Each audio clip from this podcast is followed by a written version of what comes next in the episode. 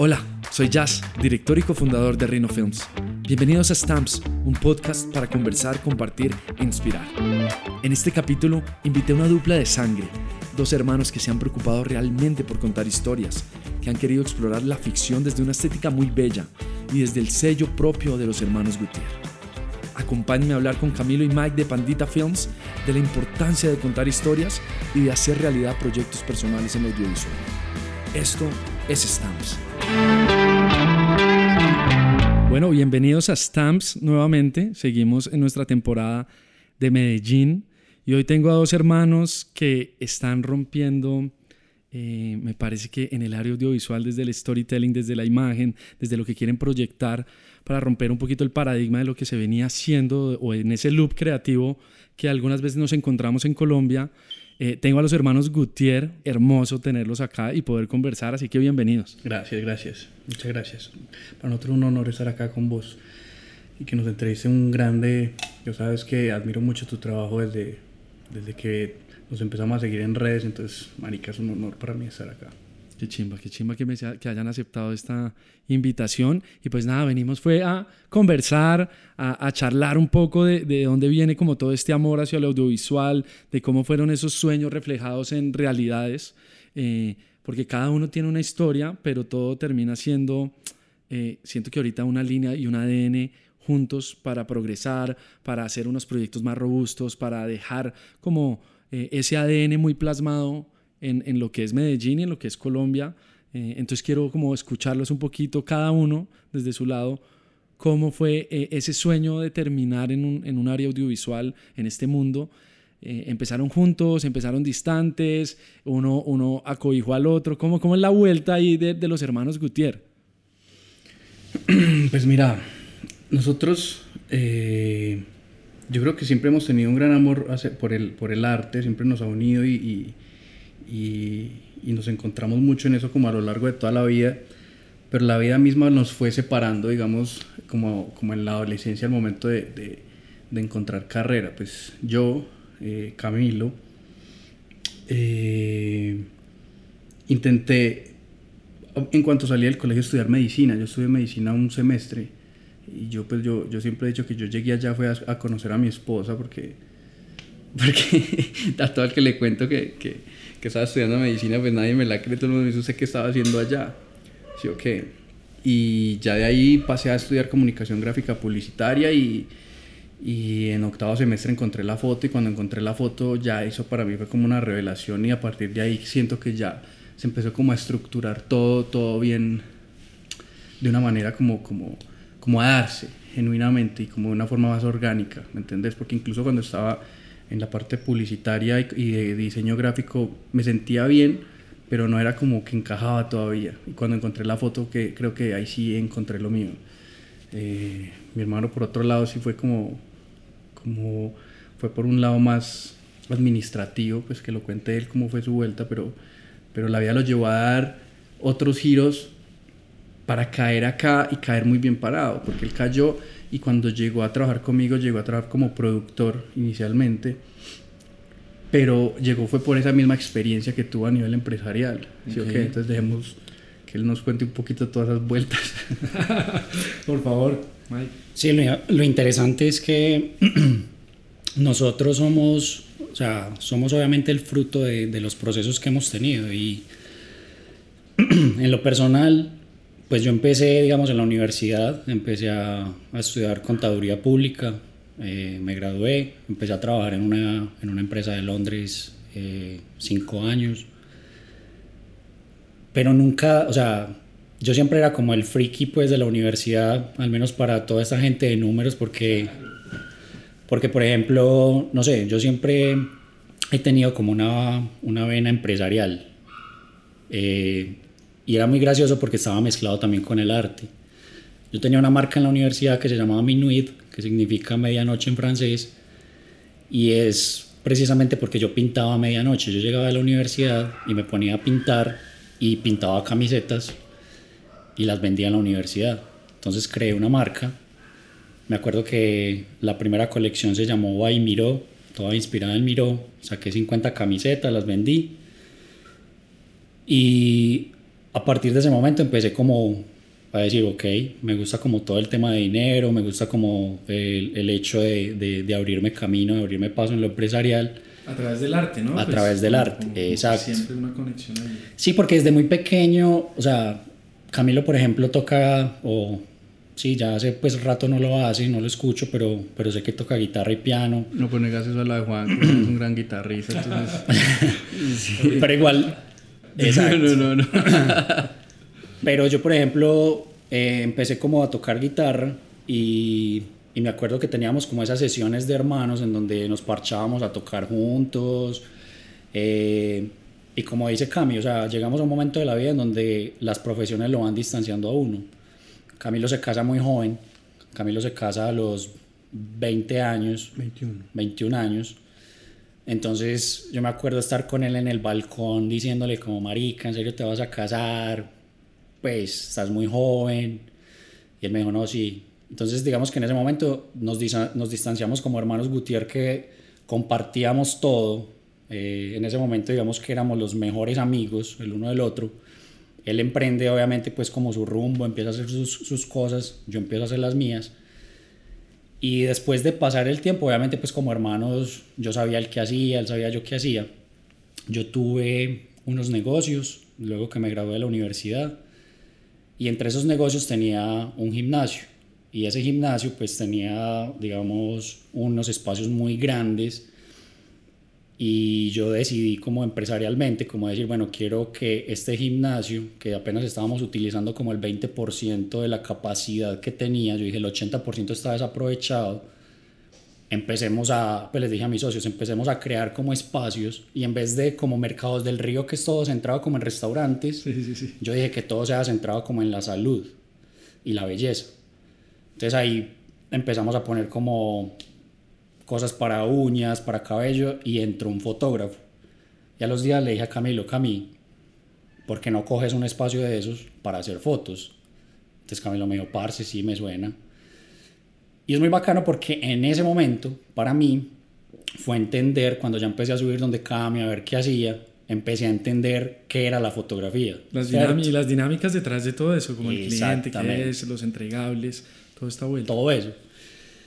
Pero más allá de, ver eso, me acuerdo mucho que un día estaba, o sea, acababa de salir de una reunión y llegó Camilo emocionado y me dijo, Marica, tenés que escuchar esto.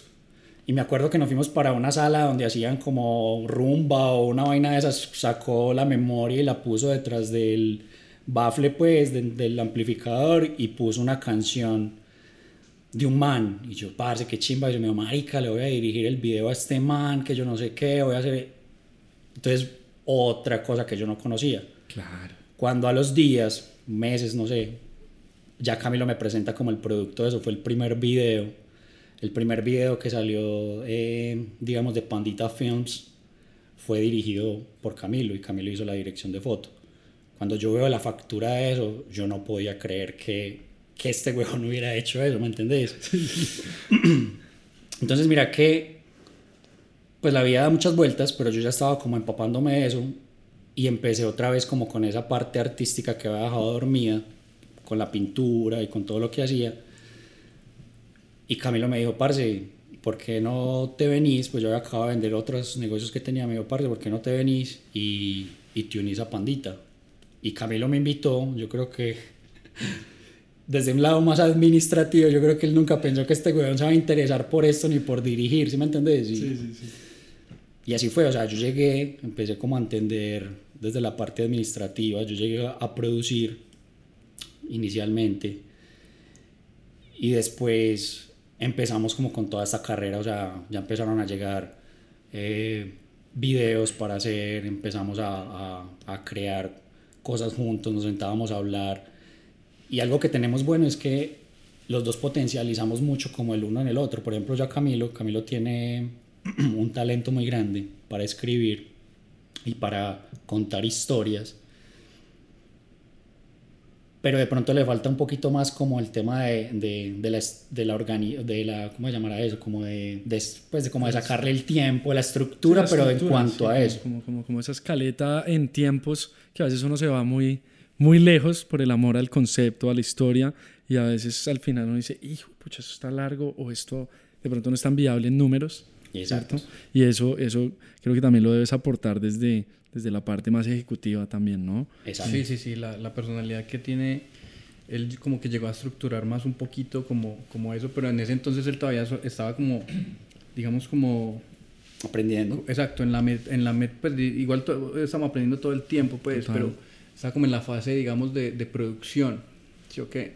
Entonces cuando ya él me manifestó el interés por, por pasarse a esta parte creativa, fue muy chistoso porque yo lo primero que le dije fue, usted lo primero que tiene que hacer es entrenar el ojo y la sensibilidad, porque aquí la técnica en realidad se aprende en, en un, en- en un mes, pues en Ujú. cuanto a fotografía o en cuanto a...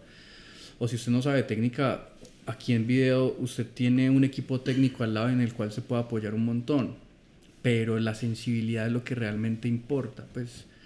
Entonces le dije, eh, empelículate bastante con la sensibilidad, a, a- a- a saturarte y a, y a- y a- y a llenarte mucho de referentes. Y yo le dije, lo primero que usted tiene que hacer es dejar de seguir a todas buenonas en Instagram que sigue y empezar a seguir todo tipo de artistas. Pues y Claro. yo ye- me acuerdo que como ocho días yo le era mandándole fotógrafos y todo eso. Yo, le- llegó un momento en el que le dije, marica, no, empecé a seguir todos los que yo sigo. Porque yo con eso soy súper empeliculado. Sí, yo, por sí, sí, ejemplo, sí, no sirvo para seguir un mal fotógrafo, no sirvo para... Porque yo siento como que... Se contamina. Como que me- exacto. Entonces yo no soy capaz de seguir a un- una persona que no tenga como una estética que vaya acorde con la mía, no porque la mía sea mejor, sino porque siento que son frecuencias. weón. Claro. Entonces le dije, aliméntate bastante con eso eh, y empieza como el proceso más que de aprender a, a- aprender la técnica, es más como de aprender a sentir y si, y si en algún punto llegamos a vibrar como con las mismas cosas, porque puede que vos llegues a ser un director con una estética completamente diferente y puede que llegues a ser mejor que yo, ¿sí o qué? Pero yo le decía, si las estéticas de nosotros y si las vibraciones están como en el mismo en el mismo punto o en un punto similar, pues nos juntamos y miramos a ver qué hacemos. Y este bueno es muy juicioso, entonces se puso a ver películas, series, a seguir un montón de cosas y, y, como él como productor y como asistente de dirección en todos los procesos, yo veía que cuando hacíamos scouting ya empezaba a, a seleccionar las locaciones que me gustaban, cuando hacía casting empezaba a seleccionar los modelos que me gustaban, eh, cuando íbamos a editar empezaba a editarlas, a, a- a escoger como las escenas que a mí me gustaban, entonces yo ya empecé como también a ver y ya ahí fue donde ya empezamos como, como realmente con, con, con la dupla Hermanos O sea, Gutiérrez. ustedes, ustedes se, se consideran realmente una dupla ya, o sea, ya es, sí, ya sí. es creativa. Sí, Sí, sí, sí, sí, sí, sí, sí, no, sí, sí, ya- porque incluso en los proyectos donde no, no dirigimos como hermanos Gutiérrez, en los proyectos de Pandita, intentamos meternos, intentamos no, estamos ahí sumergidos en, en la parte estética y creativa, en lo que más eh, podamos y desde esa parte, desde todo lo estético y todo lo estructural, ¿sí me entiendes? La estructura que va de parte de él, porque yo en eso sí no me meto casi, y ya lo estético que ya va de parte de los dos y lo conceptual, ¿me entendés? Entonces así vos algún día dirijas en Pandita Films, nosotros vas a ver que nos metemos mucho en el casting, en el scouting, en todo eso y, y siento que eso ha sido como también una conexión muy bonita a- en, la, estética de todo lo que hemos hecho, tanto como hermanos Gutiérrez como yo como solo como, como DP o él a veces como productor o, asistente de dirección, ¿sí o qué? que, hay, que hay como una... o sea, yo hablo mucho de esto con directores, por ejemplo, y, y- y- y con productoras, que a veces... O sea, que yo que llevo más poquito tiempo en la industria y siento que personas que llevan mucho más tiempo, hay conceptos básicos que de pronto por mi ñoñez de estudiar, de buscar, ¿cierto? Y obviamente también un poquito la ignorancia de llegar con, o sea, de no, de no venir como con prejuicios a un lugar el que, cono- que no conozco, entonces obviamente yo vengo sin prejuicios, yo vengo más es como a aprender todo el tiempo, ¿cierto? Entonces, por ejemplo, situaciones como que respetamos mucho dentro de Pandita, como por ejemplo el tema de los roles, ¿cierto? Nosotros, por ejemplo, un director de foto, al director de foto le damos en verdad el lugar de un director de foto, o sea, que se encargue de su casting, que nos diga qué director de arte quiere que trabaje con él, que eh, make-up, pues, ¿sí me entiendes? Porque Claro, hay claro. productoras, aunque no lo crea uno, que llevan mucho más tiempo y le llaman al director de foto y le dicen como, no, mira, te tenemos a este director de arte, no sé qué, no sé qué, puede que él, su estética o lo que él quiere poner al frente no, No sea, afines. exacto, no sea afín. No sea afín. Entonces cuando yo llego, digamos, como- dice Cami, eh, eh, que nos unimos, yo venía como productor, pero yo siempre hablaba con el director y les decía, mira, yo no soy un productor solo de números, yo soy un productor que cuida el producto y que quiere que primero está el producto y luego los números soporten ese proyecto para poder que quede muy brutal. Entonces sí entiendo el tema de la imagen, sí entiendo el casting, sí entiendo como de todo eso que suma para que el proyecto sea bacano. Entonces cuando uno ve como el resultado de lo que ha pasado por Pandita, han pasado muchos directores, han pasado muchas cosas, pero se sigue sosteniendo, digamos, como una estética que si bien, porque no, no, o sea, no tiene que ser la misma, porque si no, no estaríamos obviamente generando como una diversidad dentro de lo que estamos haciendo, pero sí se nota un sello. Se siente el sello, a eso, a eso, quería, a eso quería ir porque es de admirar eh, el tipo de, de- de productoras y de sello que ustedes ya tienen porque mantiene ese ADN que hablaba al comienzo, ¿no? Es como hay una curaduría en cada cosa y no es por un afán que muchas veces hay en la industria, eh, más que todo en un sector llamado publicidad, eh, que las cosas empiezan a mezclarse y al final uno dice, oiga, yo pues, estoy haciendo, yo estoy siendo un todero audiovisual, yo estoy siendo una persona que es buena en, diferen- en, en todas las áreas, pero no se está pareciendo a lo que realmente está acá como sello de director o sello de productora. En este caso,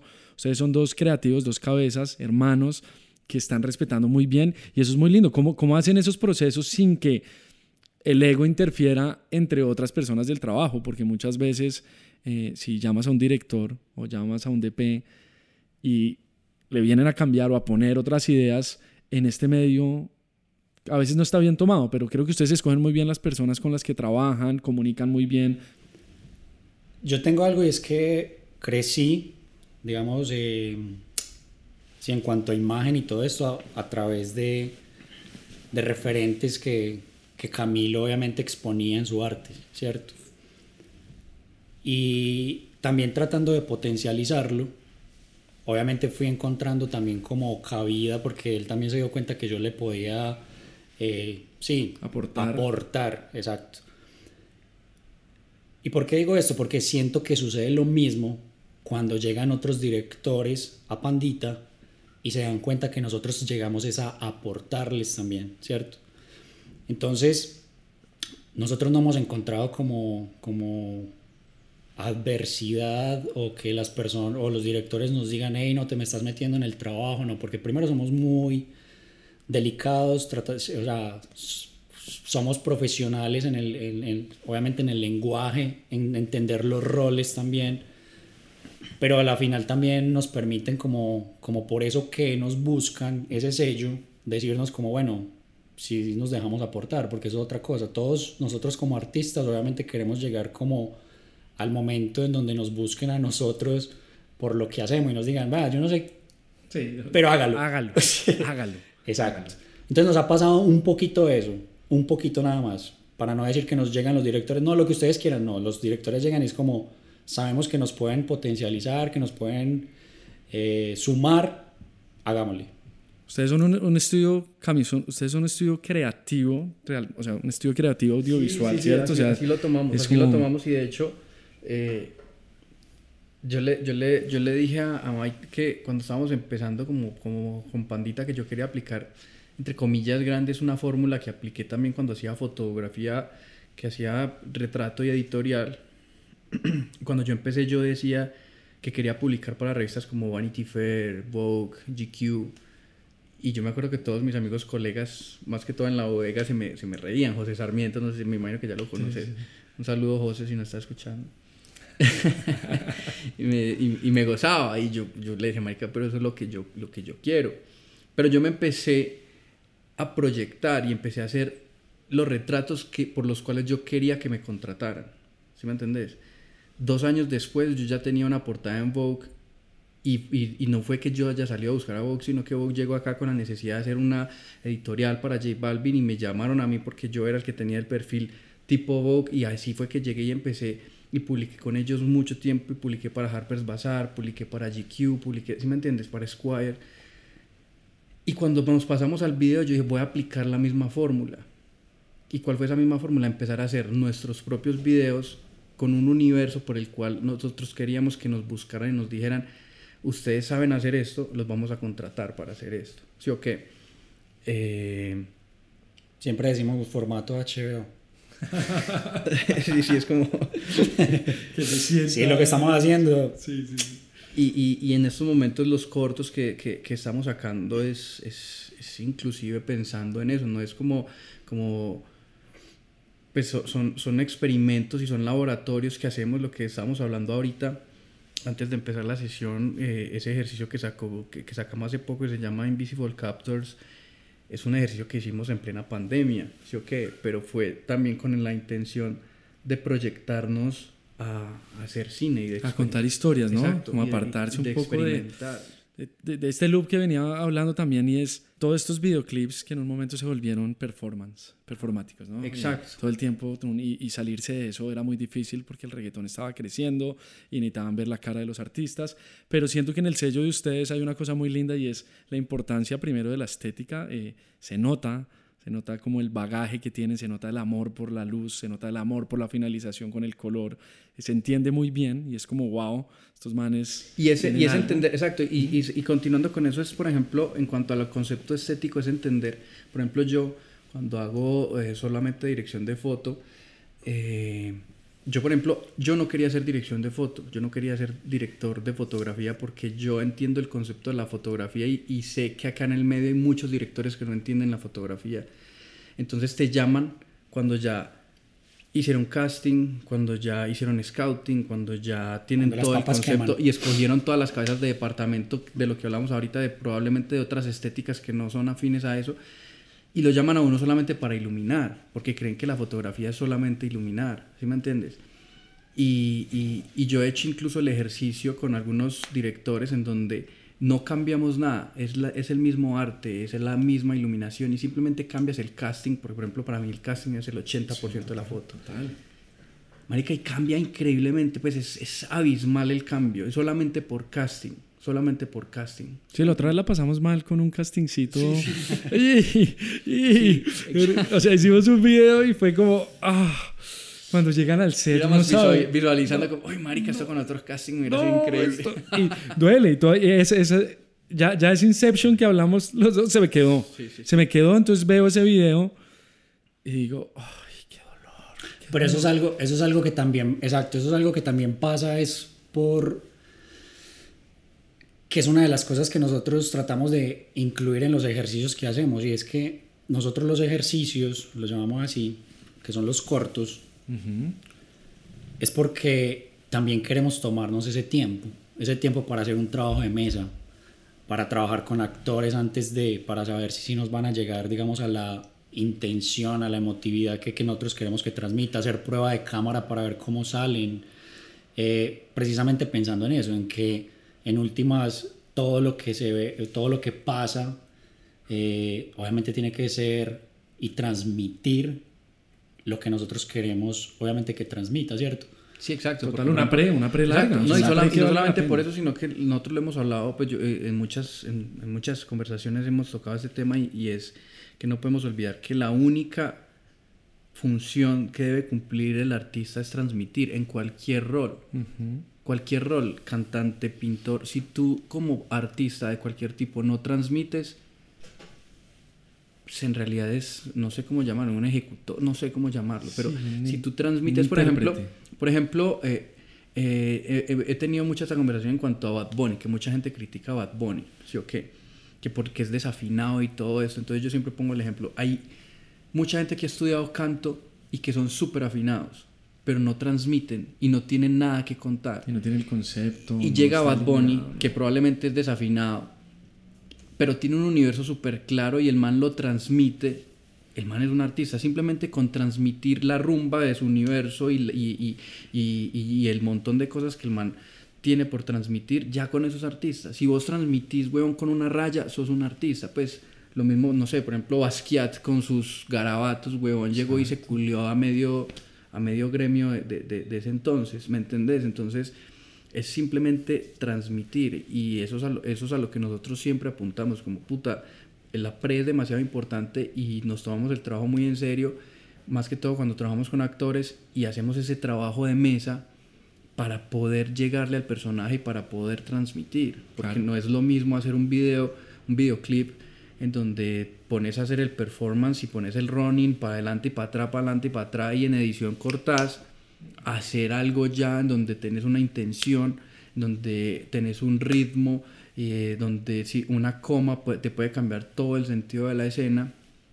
Eh, eh, y eso hay que trabajarlo previamente. Me gusta mucho lo que acabas de decir porque dentro de lo que dices de Bad Bunny, el cantar bien y ser afinado podría ser una buena fotografía en un audiovisual, ¿cierto? Que es un elemento. Y de la estética, siempre el cantar bien es buen artista y es como no, esos paradigmas hay que romperlos. Eh, creo que es un universo mucho más complejo el artista y es mucho más complejo también un audiovisual. No puede ser porque la gente en un momento empezó a hacer fotografía hermosa, ¿no? Como la foto está linda, estéticamente está bien, la técnica está perfecta, entonces ya funciona y ya tiramos ese running para atrás, para adelante, varios performances, unas viejas ahí bonitas y se volvió eso en un momento un loop de videoclips. Exacto, yo por ejemplo critico mucho a los directores en estos momentos porque los directores se volvieron eh, simplemente expertos en tener buen gusto de referentes. A ver, me explico. Entonces, llegan y para su approach cogen cinco videos cogen cinco escenas bonitas de esos cinco videos, copy-paste, lo, lo, presentan y ya eh, al ejecutar, lo ejecutan casi que igual, ¿sí o qué? Y, y, todo el mundo llega y wow, qué gran director. Ahora, pasemos eso a otro ámbito. Si es un escritor y coge cinco párrafos de cinco escritores diferentes y hace su propio libro, ¿cómo se le llama eso? ¿Me entendés? Entonces, está, bien está, bien está bien tener referentes, pero que esos referentes sean de inspiración para superarse y, y, y, llevarlo a otro nivel. Total, total. Ese es un gran punto, porque nos llenamos de, por ejemplo, mesas creativas, cuando llega un, un proyecto y, está la mesa de approach, ¿no? Y empieza a bombardear con un montón de referencias y uno agarra de acá, hey, ¿qué tal si mezclo esto? Pero por esa velocidad y por no tener claro el concepto, se vuelve una cosa netamente estética.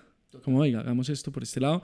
Y, y siento que eh, yo lo puedo decir, yo he terminado eh, cayendo en, en, en, ese huequito eh, creativo en donde, ¿de dónde me agarro? ¿De dónde me agarro? Hey, esta, esta ref me puede funcionar para esto, para llenar esto que no estoy encontrando quizás en el artista. Que ahí me abre un punto muy importante y es que también tiene que vibrar uno con lo que va a hacer, ¿no? Con la música que va a hacer, con el proyecto que va a contar, porque por agarrar mucho abrazamos y nos quedamos sin nuestro cuerpo. O sea, sí, o sea, nos vamos a lastimar por querer llevarnos todo. Entonces, ¿cómo hacen ustedes esa selección de proyectos? ¿Lo hablan entre ustedes dos como dupla?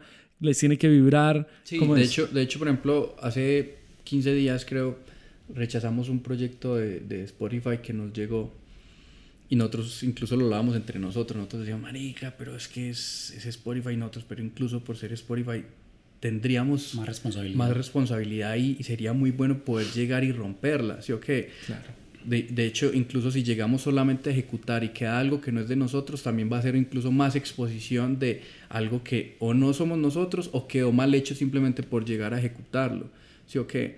Entonces nosotros en ese sentido podemos decir que nos damos el lujo en el que comemos de nuestras profesiones alternas, que la, la mía es la dirección de foto, y la de Mike es la de la, la, la producción, ¿cierto? Y no tenemos como que estar, fue pucha, tenemos que dirigir, vamos a ver qué dirigimos esta semana porque no tenemos que, con qué llenar la nevera, ¿me entendés? Entonces podemos, nos podemos dar ese lujo de, de, de, de, de estar rechazando proyectos y, y pues Sí, hasta, que, nos llegue, hasta que nos llegue el de nosotros, exacto, hasta que nos llegue el que nosotros queremos y hasta que no nos llegue simplemente vamos a seguir dirigiendo nuestros Qué lindo eso, sin afán, sin ese relojito ahí, ta, ta, es que tiene que ser ya. Exacto. No. Sino que lo que pasa es que es muy importante para uno, obviamente como, como creativo, tener como esos, o sea, tú tienes que crear, obviamente, te llegan muchas propuestas que ya están vedadas, entre comillas, pues ya traen muchas, mucho concepto, muchas cosas y te dicen como, quiero que dirijas esto y cuando tú entras a mirar qué hay que dirigir, pues tú no puedes aportar nada, ¿cierto? Entonces... Te vuelves un ejecutor. Exacto. Entonces nosotros, por ejemplo, algo que hiciera, o sea, Pandita Films nació para, el, para crear cine, para hacer em, cortos, para hacer largos, que nosotros obviamente soñamos y vibramos con eso. Sin embargo, en el camino nos encontramos con una industria que obviamente nos provee, ¿cierto? Que nos da obviamente eh, el, billete, pues, para poder hacer real lo, lo otro, ¿cierto? ¿Qué es lo bueno? que incluso eso nos ayudó como a encontrarnos como directores, es que empezamos a decir, bueno, necesitamos como salir un poquito como de la industria, creemos algo para nosotros, no solamente como por crear algo eh, que nos pusiera a vibrar, sino también como un poquito de, de, ecualizar nuestra energía, como de, de liberarnos, ¿sí me entiendes? Entonces... Pues espérate, yo quiero hacer como una mención en un paréntesis chiquito que es, por ejemplo, cuando Pandita Films nació exactamente para eso, para hacer cine y nació de la, de la necesidad que yo tenía de contar historias y mi socio, porque Pandita Films fue fundada por, por Santiago Uribe, que es mi socio, él estudió film scoring en Berkeley y él también tenía la necesidad como puta, pues yo, yo, hacer música. el man es demasiado talentoso para hacer esa música, una música increíble, de, de, de, hecho, pues los cortos que, que, que hacemos, la mayoría tienen, tienen el film scoring de él. Estos últimos no lo han tenido porque él ha estado súper ocupado con, con, una banda que tiene. Pero surgió, su Pandita Film surgió de esa necesidad, ¿me entendés? De, de, de, listo, vamos a juntarnos nosotros dos. Y ya después que, que, que, surgió como la necesidad de, de, tener esa parte de producción que les contamos pues al inicio, ahí fue donde ya se nos, ya se, se nos unió, se nos unió Mike y se, se, acabó de cerrar el círculo.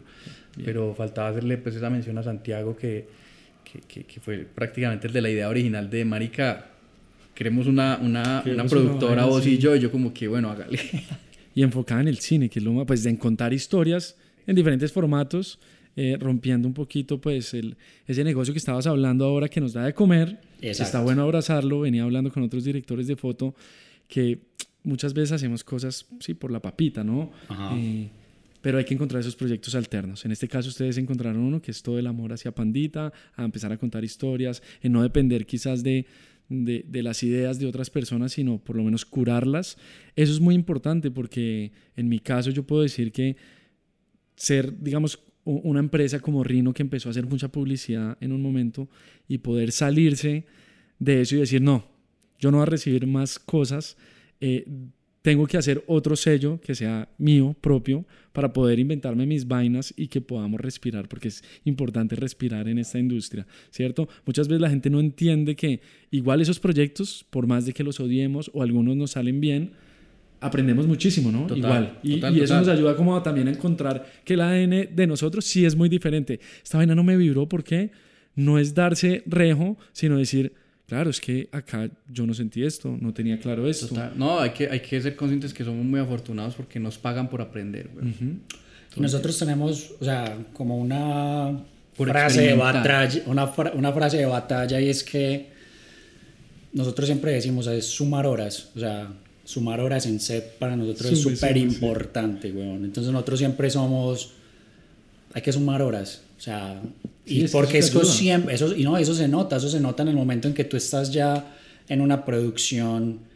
Por ejemplo, para nosotros fue un ejercicio muy brutal, que eso eh, nos hizo crecer mucho. Fue el primer corto que hicimos de Buenos Hermanos, porque nosotros veníamos, obviamente, Camilo ya con un recorrido más amplio que el mío, pero veníamos haciendo videoclips. Nunca nos habíamos enfrentado, por ejemplo, a una, no sé, a una toma de sonido o a estar pendiente del sonido. No es muy visual. Entonces uno busca locaciones por lo visual. Cuando ya íbamos a hacer el, el, el, scouting, pues, y ya íbamos como con la persona que iba a tomar sonido y nos decía, no, por acá pasa el metro y se escucha horrible. ¿Sí me entendés? Entonces eso, después de esa experiencia de, de, de buenos hermanos, de tener una, digamos, la pre-trabajo de actores, luego el rodaje, luego llegó una, una, una etapa súper bonita que, que, pues que tampoco habíamos vivido y fue el tema, por ejemplo, de pensar en a dónde llevar esa vaina, ¿sí me entiendes? ¿Dónde llevamos ese, exacto, cómo se distribuye, cuáles son los festivales a los que le podemos apuntar, en cuál encaja, cómo se llega, o sea, toda esa etapa. Creo que lo más breve, sí, y, y- y bueno, no es tan breve porque se- sería muy pretencioso y nosotros creemos, es el rodaje. O sea, en, en todo esto, si uno hace bien las cosas, porque es mucho tiempo, ¿no? Y, y si uno hace bien el casting, esos feedbacks con, con los actores y todas las pruebas, eso toma mucho más tiempo, toda esa con- conceptualizada. Y el rodaje, al final, puede ser lo más breve. ¿Cierto? Si se hacen las cosas bien. Uno Si siempre te soy, pide- si te soy sincero, de las tres etapas pre, pro y post, el- la producción es la que yo más odio, güey. Amándola, pero es la que más odio. La que yo más amo es la, la post. la post. Porque es llegar y juntar todas las piezas y ver que, que empieza a cobrar vida de verdad tu película y, le empiezas a poner música y ahí es donde te, empieza, te empiezas a erizar porque ya empiezas a ver eh, eh, eh, la pieza y el universo cogiendo, pues eh, materializándose de una manera muy bonita. Y lo chimba y, es, y ya ves el esfuerzo de, to- de la pre, Todo, de la todo. pro, de todo, el, del haber hecho el scouting, de haber hecho el casting, de todo eso, se empieza a unificar y a consolidar ese universo. Es demasiado hermoso eso. Que incluso eso fue algo de lo que nos acercó mucho como hermanos Gutiérrez, como directores, y fue como. O sea, eso no fue como una, una cosa, no, somos hermanos, juntémonos, no fue así. Porque Sí, obviamente Camilo. está ahí no, exacto, no, exacto. Y, y fue como más bien como, bueno, si, si trabajamos bien juntos, si nos complementamos. Sí, en esa si parte yo siento que yo sumamos. sí, esa parte yo siento que yo sí fui como Exacto. medio riguroso, digamos, porque yo le dije a él, yo no me voy a juntar con vos hasta que yo no vea que, y no porque y no porque yo le dijera, yo no es porque yo me crea más que vos, sino porque hay que hay que a- a- asumir, pues hay que eh, eh, se me fue la palabra. Hay que bueno, hay que poner en la mesa que yo llevo más tiempo que vos. ¿sí Claro, o qué? claro, sí, sí. Y, y- Reconocer. Y, y reconocer, exacto. Hay que reconocer que yo llevo más tiempo que vos y si nos juntamos yo no te quiero absorber. Yo no quiero que solamente se haga lo que yo hago, lo que yo digo y lo que yo siento. Yo siento que si nos vamos a juntar es porque los dos nos complementamos y de, esa, de- y, y de ese complemento sale algo muy chimba. ¿Sí o qué? Entonces, Y de hay- hecho, de hecho pasa algo así, es que es como cuando tú tienes eh, esa persona que ya te lee, ¿sí o qué? Te lee. Entonces, por ejemplo, no sé, nos pasó algo, por ejemplo, con lo de Barcelona. eh, es un corto que viene que se llama Sokjo. Eh, Camilo estaba en Barcelona y me dice como, como, parce, tengo esta idea. Y yo le dije, parce, yo tengo esta otra, miremos, juntemos, pam, pam, pam, pam. Y al rato, con lo que él me dijo, yo simplemente me senté como a, a crear un, un approach, pues, un mood board, ¿cierto? Como a, a bajar imágenes, pum, pum, pum, pum. Y cuando terminé, yo llegué y le dije, Cami, mira esto. Cuando Camilo, parce, eso es. O sea, eso es, bueno, eso es lo que yo, con lo que estoy vibrando, con lo que tengo en este momento, no sé qué, tan, tan, tan. Y ya después se generó, ¿cierto? Entonces como que así nos pasa mucho.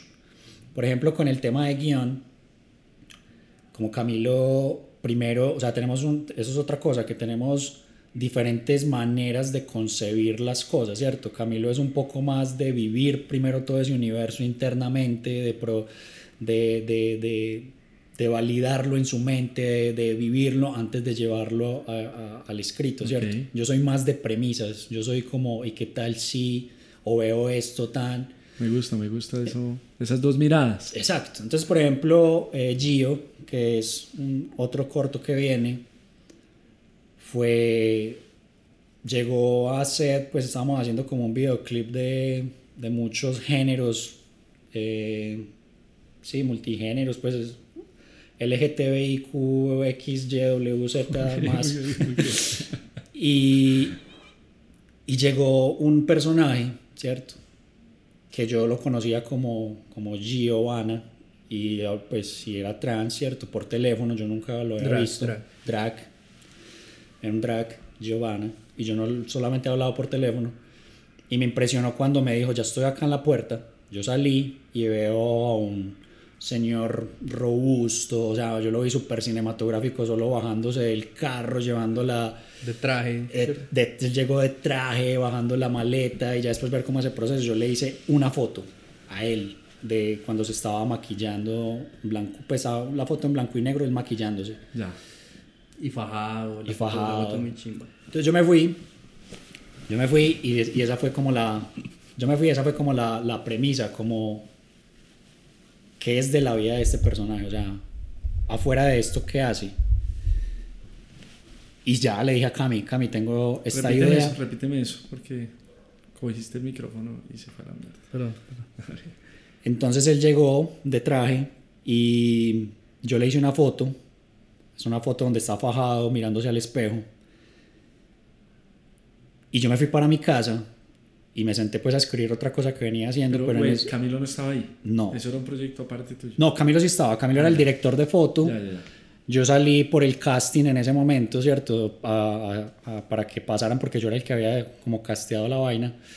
Entonces, cuando yo le hago la foto, yo no conocía al personaje, pero cuando me me fui para mi casa, yo estaba escribiendo otra, otra vaina y me senté y yo dije, ¿qué es de la vida de este personaje? ¿Qué hace? ¿Será un banquero?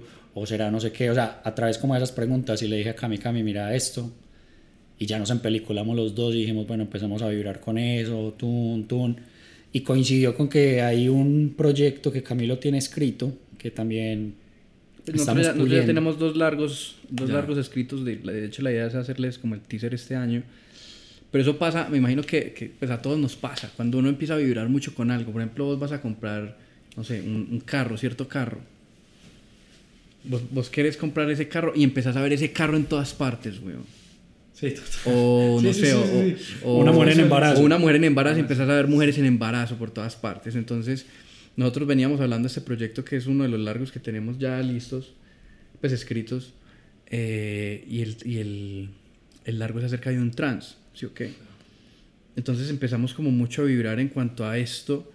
Y, y yo siento que eso también hizo como que cuando llegara Gio a ese casting, este huevón como que ¡fua! se le abrió el mundo y pran, pran, pran, pran.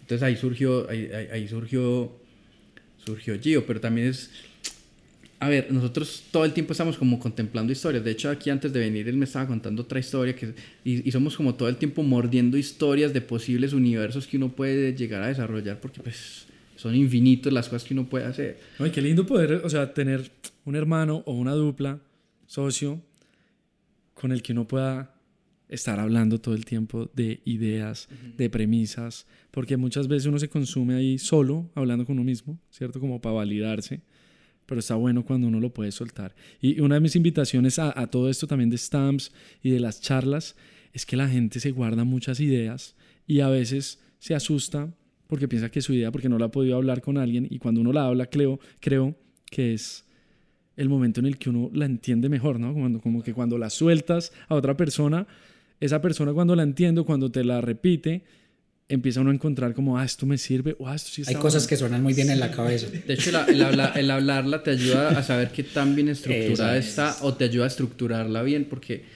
sí, exteriorizarla eh, eh, te, te, te ayuda un montón a eso, como puta, ahí ves donde, ahí ves donde ves todos los fallos o incluso a veces como que no le encuentras ya coherencia cuando las expones. Sí, uy, ahí es el punto más, cuando estás explicando un approach o cuando le entregas al equipo un, un proyecto, como vamos a rodar esto, ta, ta, ta, ta, ta, y ya la gente, las personas que trabajan con uno empiezan a hacer unas preguntas que ni el cliente hizo, que ni la agencia hizo, y uno dice, ay, weón, la cagué, nos va a tocar re- replantear unas cosas, pero es una invitación a que hablemos cuando tengamos una idea, ¿cierto? Siempre es, venga, ¿qué opina de esto? Hey, qué chimba esto, porque nos guardamos cosas o creemos que es la mejor idea y lo que tú decías, a veces suenan hermosas en la cabeza. No, y es, pero- y es muy bacano encontrar también que uno no, a veces no valida eso, y es que las ideas por sí solas no son valiosas. O sea, una idea. ¿Cuántas veces no nos ha pasado que uno ve, no sé, parce, que nota fuera poner la cerveza en un casquito con un pitillo? ¿Sí me entendés? Y ya después ve usted el casquito con el pitillo. La idea es que sola yo no les cuen- yo funciona, les- yo les cuento, yo hace 12 años inventé Rappi, pero no le conté a nadie. Exactamente. Uy, Entonces, por ahí- uy, habían pasado unas Entonces una cosa, una cosa que nos ayuda mucho, y yo te lo decía ahora, para mí Camilo es un creativo del putas, o sea, Camilo para crear historias todo el tiempo, para sumarle las historias es, es muy, muy bueno, ¿cierto? Nos pasó, por ejemplo, con Buenos Hermanos, y es que Buenos Hermanos es una idea de Camilo, ¿cierto? Camilo dijo, parce, tengo esto. Y en el momento en que yo entré, me acuerdo que nos fuimos para, para una finca pues en San Pedro, un pueblo acá cerca, nos fuimos a tomar vino tres días a escribir esa vaina. el Exacto. Foco, el foco siempre ha sido o sea, esos momentos no, no es de desviación, no es... No, es un campamento, es un lo tomamos como campamento un campamento creativo. Exacto. De hecho, con Gio también hicimos campamento creativo. Con Gio nos fuimos para otra parte también a escribirlo.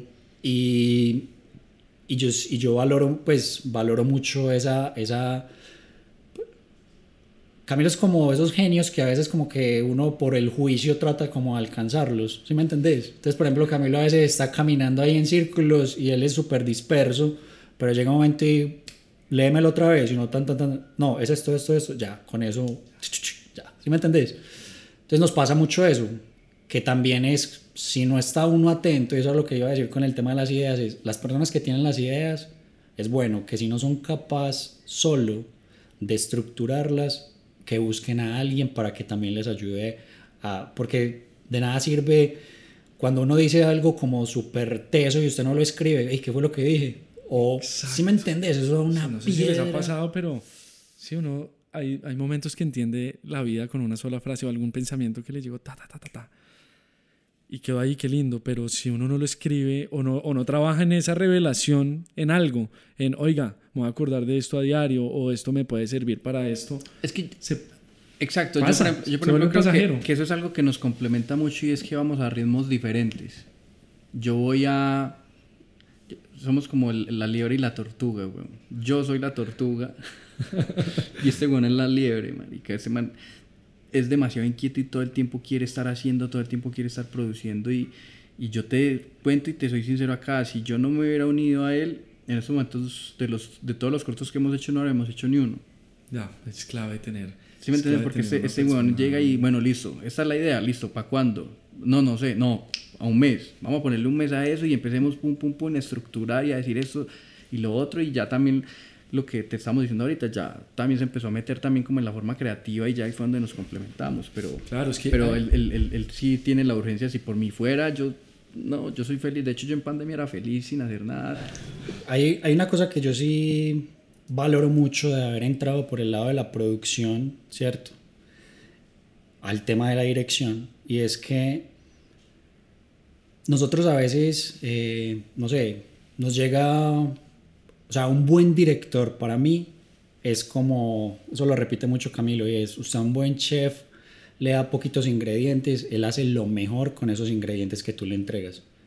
Pero muchas veces uno no ve llorando al chef diciendo, no, pero es que si no tengo este ingrediente, no tengo este, no tengo este, no tengo este, o le montan a uno un proyecto de, ¿sí me entendés? Entonces pasa mucho con directores que le llegan, no sé, un video uno de 10 mil dólares, entonces por ese lado, y le montan a uno una cosa de 100 mil dólares, y uno como, no, está muy bacana tu idea, pero ¿cómo hace un director para que haga lo mejor con este proyecto de 10 mil dólares? Exacto.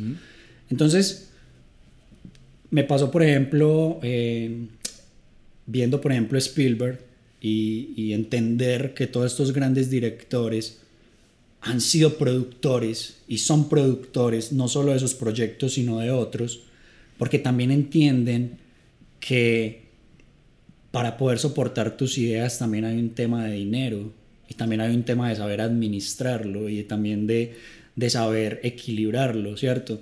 Entonces no es solo como a nosotros nos pasa mucho cuando hacemos un proyecto y nos pasa ahora, es que nosotros pensamos en el proyecto, pero también en las capacidades que tenemos para ejecutarlo, porque nosotros, por ejemplo, los cortos los hacemos con fondos de Santiago, Santiago Camilo y yo, pandita, ¿sí Entonces ahí es donde yo invito como mucho a las personas es a pensar no solo qué quieren hacer, sino también a encontrar los medios para hacerlo.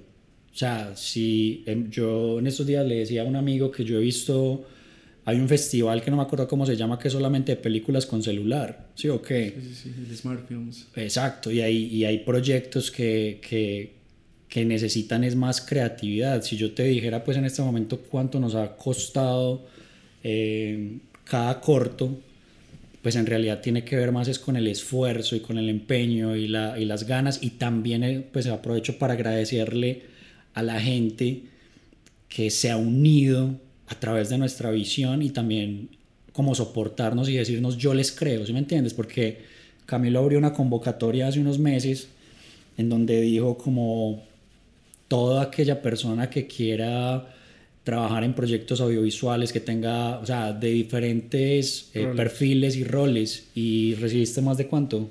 Más de 150 solicitudes, pues todo el mundo. Incluso gente que decía, Marica, yo no pertenezco al medio, pero lo que me quiera poner a hacer. Bien. Y actores, primeros, gaffers, de todo tipo, weón. Fue demasiado. No, hermoso, porque es que eh, más que todas esas personas que no hacen parte de los departamentos grandes, nunca tienen la oportunidad de levantar la manito y decir, hey, tengo una idea, la tengo acá guardada hace años y estoy seguro que vale la pena si hay un equipo que se enamore de esa idea y, la pueda ejecutar. Y por eso quería hacer ese reconocimiento a todas estas personas porque realmente no lo hubiéramos hecho solos, ¿sí me entiendes? O sea, primeros operadores de cámara, eh, gaffers, directores de arte, o sea, muchas personas se han sumado en esa credibilidad que han tenido en nosotros como Pandita Films y como Hermanos Gutiérrez para sumar y para decir, quiero contribuir, ¿cierto? Y nosotros también lo vemos desde doble vía, porque nosotros hemos sido promotores, por ejemplo, de, de invitar a directores en donde nos sentemos y creemos como esa retroalimentación y decir como, bueno, ¿qué proyectos tienes? ¿Tienes esto? Listo, vamos a darla toda para que ese proyecto salga. Hacer tertulias creativas, güey. Pues yo soy feliz hablando de ideas porque pues yo siento que si vos eres, si vos sos egoísta con tus ideas es porque tenés muy pocas, weón. Pues a mí, yo, yo, yo te puedo contar los largos que tengo escritos y si vos pues me los robas, pues weón, te puedo contar mil historias más. Es como, te dice el perfume. Cuando el man antes de irse le, le obligó a que le copiara mil recetas y el man con toda la facilidad del mundo se la sacó porque él tenía N mil más, weón. Así pues. son para compartirlas siempre. Eh, si somos capaces de, de, de entender que esas ideas pueden proyectarse de una manera mucho más amplia o que esa idea, si te la roban, hay otras bajo la almohada, hay otras cosas que, que podemos... no, y que ahí también está el sello, pues que, que, ahorita lo hablamos, que, que hablamos, por ejemplo, de cuando le llegan a uno con una idea y, y, y, uno solamente ejecutarla, pues, pero, pero esa ejecución también, en esa ejecución hay una magia increíble, weón. Pues no es lo mismo que vos cojas una historia de Tarantino y la ejecutes vos a que la ejecute Tarantino, weón. ¿Sí me entendés? la ejecución también es, es un 50-50 ahí. Sí, sí, En, en, esos casos está completamente eh, adecuado nombrarlo. Quisiera ir cerrando un poco la conversación porque tú me mostraste, porque tú me mostraste un corto que hablaba de, depresión, de, ansiedad, ¿cierto? ¿Ese está por salir o...? Sí, sí, ese, primero vamos a sacar Gio y ese es el otro que sale, eh, creo que sale en un, dentro de un mes más o menos. Más o menos cuando esté saliendo esto. Sí, sí, sí, sí. Entonces, entonces, entonces, igual ese, ese yo lo quería sacar como a redes solamente, pero creo que todo, todo el que lo ha visto dice como que al menos lo mandemos a algunos festivales entonces vamos a ver a qué festivales lo mandamos como por esa época porque no queremos que lo, amarre, que lo amarren mucho. Claro, claro. Entonces Ese, fue el corto que hicimos en, en, en Barcelona que se llama Sogyo. Eh, Sogyo que, que, en catalán significa soy yo. Eh, y es un corto muy bonito, es un corto acerca de la depresión que es como una catarsis de, de, y que trata como el, de uno de los principales síntomas de, de la depresión que es, es la anedonia, que es la falta de placer ante las cosas que te causan placer. ¿Sí o Entonces, no se pone ahí cualquier cosa que te cause placer. Un depresivo no siente placer. Entonces, la comida que más le gusta, pues la come y ya, o el sexo, pues, eh, eh, ¿me entendés? Es... Lo puse sobre la mesa y es porque hay un tema eh, que, que vengo hablando con algunos invitados, y es que este medio, esta industria creativa, está generando mucho también agrandar el problema o, dando un poquito más de, de, ansiedad y dando un poco más de depresión por siento yo que hay muchos factores, ¿no? La inestabilidad un poco de, del medio, que hay un día hay trabajo, otros no, que hay mucha competencia, que la gente te está mirando mucho. Eh, y siento que los pelados de ahora eh, están viniendo con muchas inseguridades y esas depresiones, esas ansiedades, eh, hay que romperle un poquito los miedos porque estamos llegando como de una pisar este ambiente y, y empieza a generar un miedo durísimo. ¿Ustedes qué opinan de eso? Yo siento que somos muy afortunados por la época que nos tocó vivir, ¿cierto? Yo, de hecho, en estos días hablaba con mi esposa, que le quiero mandar un saludo, que la amo mucho. Eh, y en estos días hablaba sobre eso, sobre la época que nos tocó vivir, y yo le decía que éramos muy afortunados porque, porque eh, si tú te pones a ver la historia, ha, ha habido épocas en donde la injusticia es tremenda, por ejemplo la segregación de los negros o cuando existían bien las monarquías, el hecho de vos ser un esclavo, eh, si me entiendes? Como todo ese tipo de cosas o, o, el hecho de tener que salir a cazar tus alimentos en esos momentos, si vos vas a un lugar estrato 1, encontrás un televisor de plasma, fijo tiene Netflix y tienen un celular para comunicarse con el resto del mundo. ¿Sí me entendés? Y, y, una nevera en donde tiene, tiene, y tiene baño con acueducto, pues estoy hablando como de estrato 1, estrato 2, que son muy pobres, eh, y son más de las comodidades que podían tener los reyes en la antigüedad, ¿me entendés? Pues no sé si me... sí, sí, sí. Pero también tiene como sus contras, y sus contras son como la exposición y el hecho de tener esta vida virtual en la que todo el tiempo nos estamos comparando, ¿cierto? yo siento que, y yo siento que eso le ha hecho demasiado daño como a la a la, a la salud mental y, y, y, es el hecho de, de, querer tener una vida perfecta cuando, cuando no es perfecta. Y vuelvo y hablo de mi esposa que, que hace, eh, eh, últimamente hemos estado como, como interiorizando mucho la relación que hemos tenido. Yo le decíamos, nuestra relación ha sido perfecta, pero no porque jamás hayamos peleado, porque jamás hayamos tenido momentos difíciles, sino porque todos esos momentos difíciles y esos encontrones que hemos tenido han hecho que que cada vez crezcamos más y nos, y nos fortalezcamos. Porque fortalezcamos, también eh, y lo mismo le pasa a uno con eso. Entonces, el ser consciente de tus imperfecciones, el ser consciente que no eres el mejor, no sé, DP, que va a haber otro, por ejemplo, vos como director, eh, a mí me encanta que me llames, pero yo sé que vas a llamar en toda tu carrera vas a ir llamando otros DPs o que tienes tus DPs favoritos y eso no y eso no lo tiene que tomar como personal como puta a Juan ya no le gusta como trabajo yo no. Probablemente para el proyecto que vas a realizar te gustó más con Celedón o te gustó más con Chris o te gustó más con no sé con cualquier otro y no tomarlo de manera personal. ¿sí o qué? y ahí es cuando yo por ejemplo siempre acudo como a un momento que tuve con Andrés Sierra que Andrés Sierra, pues para mí fue mi maestro en fotografía y fue también un gran maestro, o es también un gran maestro como en, la forma de ver la vida. Y es, por ejemplo, una vez íbamos para el centro en el carro de él y se atravesó un taxista y el man, fuera que se atravesó, sacó la cabeza y empezó, hijo de puta, no sé qué. Y Andrés con una sonrisa le dijo como, como bien pueda pase, ¿sí o qué? Y volteó y me dijo, ese man no me está gritando a mí. Ese man se está gritando a él mismo probablemente por la vida que lleva, por las deudas que tiene, ese trabajo de mierda que tiene. Él no me gritó a mí, él se gritó a él mismo. Y eso para mí fue como, uff, cuando vos no tomas las cosas de, una, de manera personal, eso te libera un montón. Por ejemplo, no sé, eh, eh, unos cachos, weón. Vos llegas y tu novia te pone los cachos y vos de una te vas como, puta, no le gusto, soy un mal, ¿qué, qué tiene él que no tenga yo? En cambio, si te vas a, entender a, esa persona como puta, lo entendiste porque fue un momento de debilidad.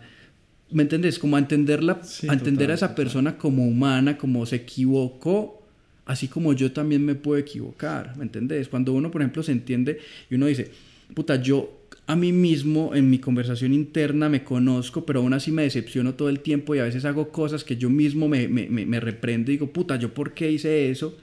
Pero me tengo que perdonar y tengo que aprender a convivir conmigo mismo. ¿Por qué no voy a hacer eso con la mujer que amo o, que, con el amigo que quiero? ¿Me entendés? Entonces le, le exijo perfección al otro eh, eh, y, y, creo que nos tenemos que salir de, eso. Como la perfección en realidad no existe. No existe la persona que no se equivoca, no existe eh, el trabajo perfecto, no existe, entonces, no existe el cuerpo perfecto. En realidad sí existen, pero, pero creo que las redes nos han llevado a idealizarlo de una manera diferente. Entonces, los cuerpos perfectos existen. ¿Cuáles son? Los cuerpos sanos, weón. Si tu cuerpo es sano, ya es perfecto. Y a, y eso, y a eso podemos meterle un montón de cosas en cuanto al trabajo, en cuanto a las relaciones personales. La perfección existe, pero no de la manera como nos la han vendido los medios. Y yo siento que ahí nos empezamos a castigar un montón y eso nos lleva a la depresión y eso nos lleva Sí, que soy, que, que, que soy muy viejo eh, eh, y, y, está este nuevo pelado joven que está haciendo más dirección de foto o esta gente está rodando y yo no estoy rodando y todo el tiempo veo esas conversaciones. Y es como, y total. ¿Qué está pasando? No, pero Y más que todo que nosotros somos un medio en donde todo el mundo publica, cuando está rodando, publica. Entonces eso, de cierta manera, si tú no estás rodando, es una presión para ti como, puta, todo el mundo está rodando menos Sí, yo. sí, sí. Y te puedo asegurar que en pandemia eso no pasaba porque tú sabías que nadie estaba rodando. Entonces tú no estás rodando, pero estabas tranquilo porque sabías que nadie estaba Exacto, nadie rodando. estaba rodando. A todos le está pasando lo mismo. Esa era la conversación. Entonces hay que ser conscientes de esa presión social. Pero yo siento, o sea, yo siento que eso tiene que ver también con que tú seas 100% presente o estés 100% presente en cada actividad de tu vida. Me refiero a, si tú estás en tu casa, parce, esté el 100% tranquilo, relajado, no tiene nada para hacer, el 100% rasquese las pelotas, weón, y vea Netflix. Presente, exactamente. Porque cuando usted está en un 60% descansando y con el 40% viendo redes y, y- y pensando en estar en ese rodaje y pensando, empieza a sufrir. ¿Sí me entiendes? Total. Entonces, cuando usted esté con su pareja, esté 100% con su pareja, si está 100% rodando, está 100% rodando, si está 100% escribiendo, si- o sea, uno tiene que ser feliz con lo que está haciendo en el momento. Cuando uno ya empieza a tener el cuerpo en una parte y la mente en otra es donde ya viene el querer estar allá, el añorar, el no sé qué, y lo que dice cambio. O sea, uno muchas veces, todos hemos pasado por eso, donde estamos en nuestra casa, de es muy charro porque a mí como productor me pasa demasiado, y es que a mí, yo digo que todos los días me llama alguien. Y me llama, Mike, ¿cómo vamos? No sé qué. ¿Sí me entiendes? Sí, sí, Porque. sí. Hey, ¿qué y uno sabe, exacto. Y uno sabe que son personas que llevan un día sin, pues dos, tres días sin publicar, que están en un rodaje. Entonces, Ok, ok. es como ese miedo, y eso me lo enseñó Camilo, porque hubo un tiempo en donde, obviamente, pues yo apenas estaba, digamos, como empezando, y yo veía que él, obviamente, por director de fotos estaba en una parte, tan, tan, y yo hacía, no sé, un video al mes o menos. Claro. Camilo me decía, pues estás en un proceso, y aparte de eso no te puedes como comparar conmigo, no, viva relajado, weón, en lo que usted está haciendo, viva el proceso. Y nútrase, pues Y aproveche el nútrase. tiempo libre, que el tiempo libre es lo que hablábamos ahorita, lo que es el tiempo libre y el, el ocio y las perversiones son, son el alimento de los y llega, uno, llega uno cansado es al, al próximo rodaje o a la próxima idea por estar comparándose, por estar teniendo el tiempo. exacto. Y no, Yo- no, no, no, no todo nutrido de... Y, que, y Oh. saber que, que, que eso es parte del trabajo del artista. Yo una vez en una entrevista de, no me acuerdo qué cantante, el- le, Se le- tan gana. creo que fue ese Tangana, le preguntan, ¿y qué haces cuando no estás trabajando? Y él le dice, no, yo todo el tiempo estoy trabajando. Así, así esté hablando con, Con una persona en la calle, yo estoy trabajando porque eso alimenta mi próxima canción. Claro. Si yo estoy, no sé, viendo LPs en una tienda de discos, estoy trabajando porque estoy alimentando todo ese ocio y todas esas cosas que más adelante se van a convertir en arte. Entonces, el ocio es demasiado importante. Y, y ahí es donde viene lo que yo te decía a vos, como el empelicule que yo tengo en cuanto a alimentarme. Yo, por ejemplo, no sé si a usted pasa lo mismo, pero yo me volví demasiado fastidioso para consumir cine.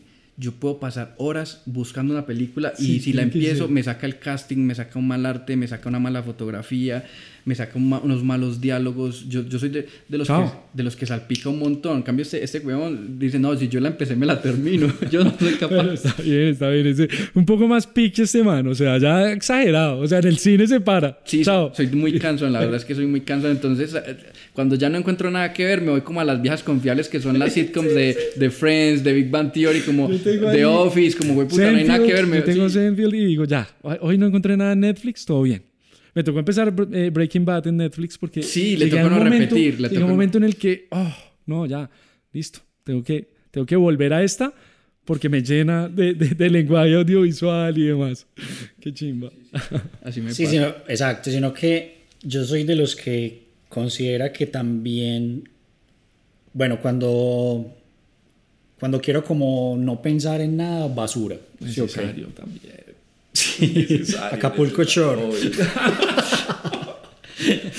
que no tengas que pensar en nada y solamente ya y sí, ok. Sí, entiendo. Porque de todo, o sea, de todo uno puede aprender y, y- y- y también uno se va convirtiendo en un filtro y uno también va filtrando no solamente las cosas que le gustan, sino que son buenas y que no son buenas.